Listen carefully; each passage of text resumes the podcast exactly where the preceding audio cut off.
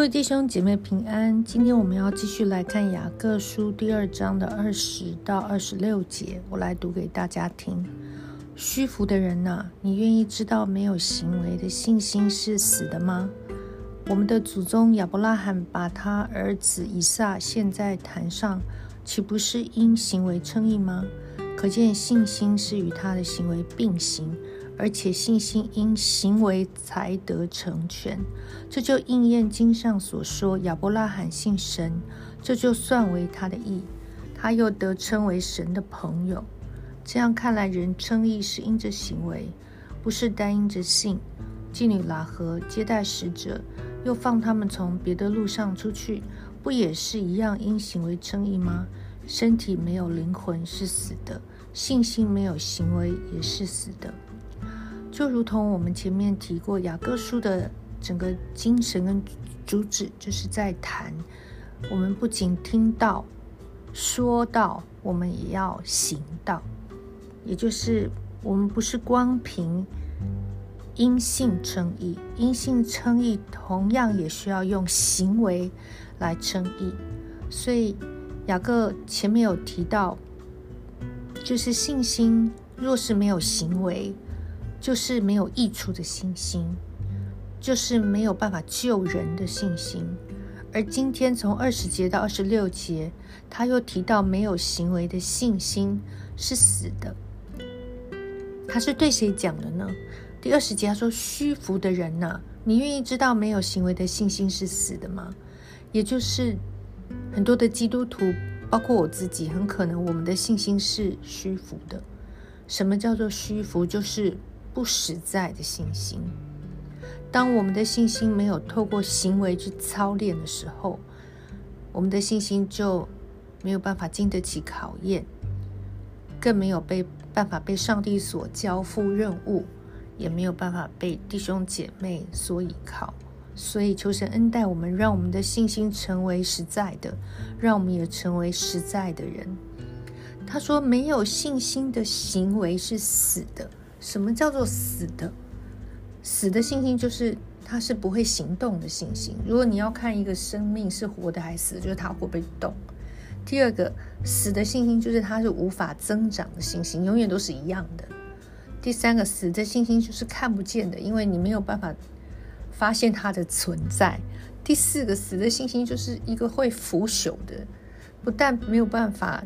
带来生命跟祝福，它甚至会坏死、会发臭的，这个叫做死的。于是，接下来他就用了两个信心的示范来告诉我们一个正面的例子：什么叫做活着的信心？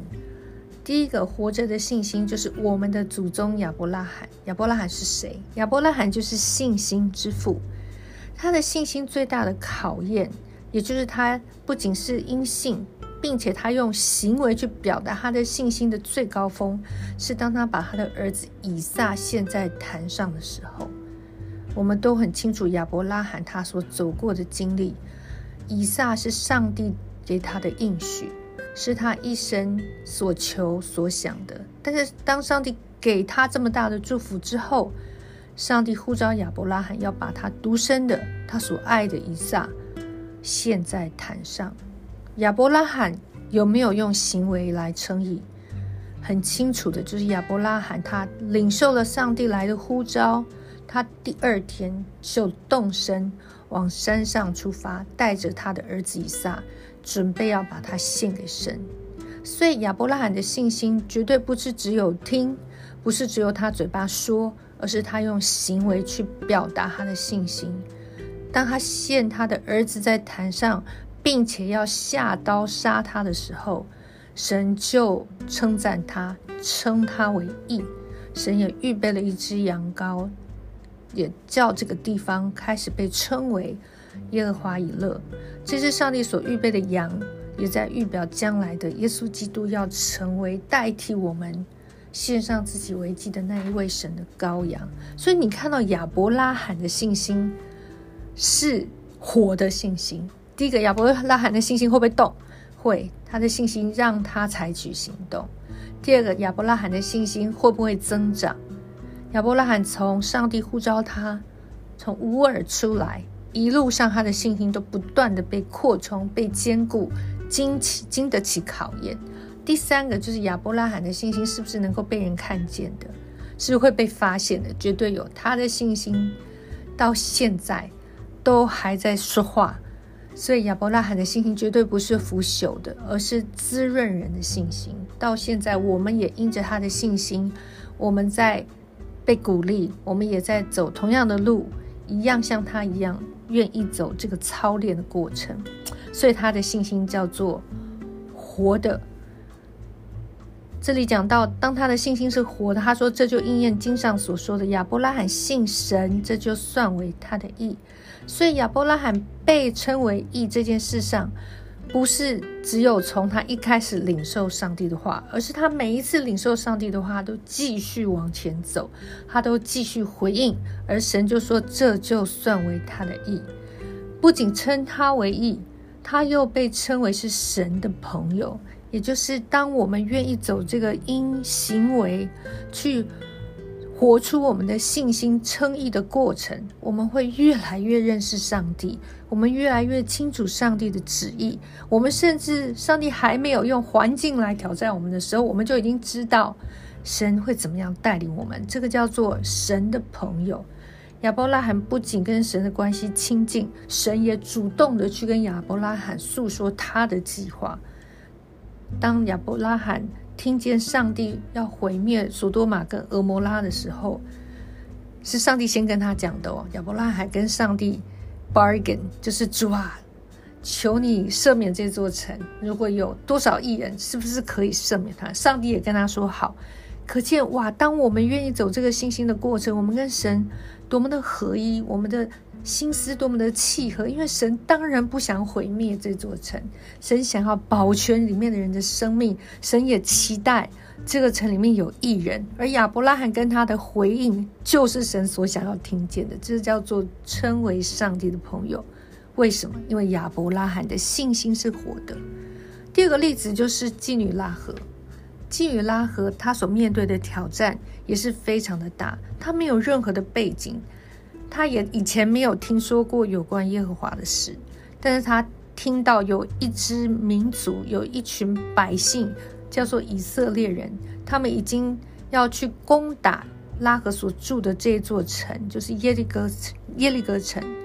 拉合里面的信心就被开启，他知道这座城会被交在耶和华的百姓手中。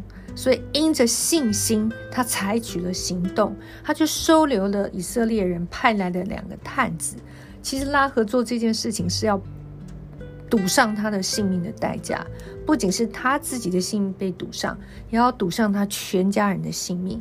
可是，拉合的信信心却让他做了一个抉择，而且这个抉择是带着信心的行为，就是让这两个探子留在他的家中，而且保全了他们的生命。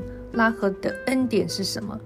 他说，拉合接待使者，又放他们从别的路出去之后，他们之间就有一个和怎么讲？一个 agreement，好像签了一个约，就是拉合说：“那我会从我的窗户坠下一条红绳子，当以色列人来攻打的时候，看到这个坠下的绳子，就知道不要攻打这一家。”拉合的信心救了他们全家。而这条红色的绳子一样，也是预备了耶稣基督将来他的宝血要为我们而流。拉合的祝福也如同亚伯拉罕一样的丰盛。这一位被世人所轻看，可以说是罪人中的罪人的妓女拉合，却被神称为义，融入了以色列百姓当中。不仅融入，他被算为是上帝的子民，他还被列在耶稣基督的家谱里面。哇，这个就是被称为义的最大的祝福，就是他的后裔要生出救主耶稣基督。所以拉合的信心是不是会动？有，他有行为。第二个，他的信心是不是有增长？他听见了，他的信心越来越大，以至于他做出了这个伟大的决定，而且他进入了以色列家中，他还在那里生儿养女。这就是他的会增长的信心。拉合的信心会不会被看见？绝对被看见。他挂着那条红绳子，就是他信心的见证。拉合的信心不会腐朽，因为他到现在还在滋润着我们每一个听见他见证的人。所以这就是亚伯拉罕跟拉合的信心，他们的信心是活着的。最后，在二十二十六节，雅各做了一个结论：身体没有灵魂是死的，信心没有行为也是死的。他用这个比喻，就是一个没有灵魂的身体就是死掉的，来告诉我们，没有行为的信心也是死掉的。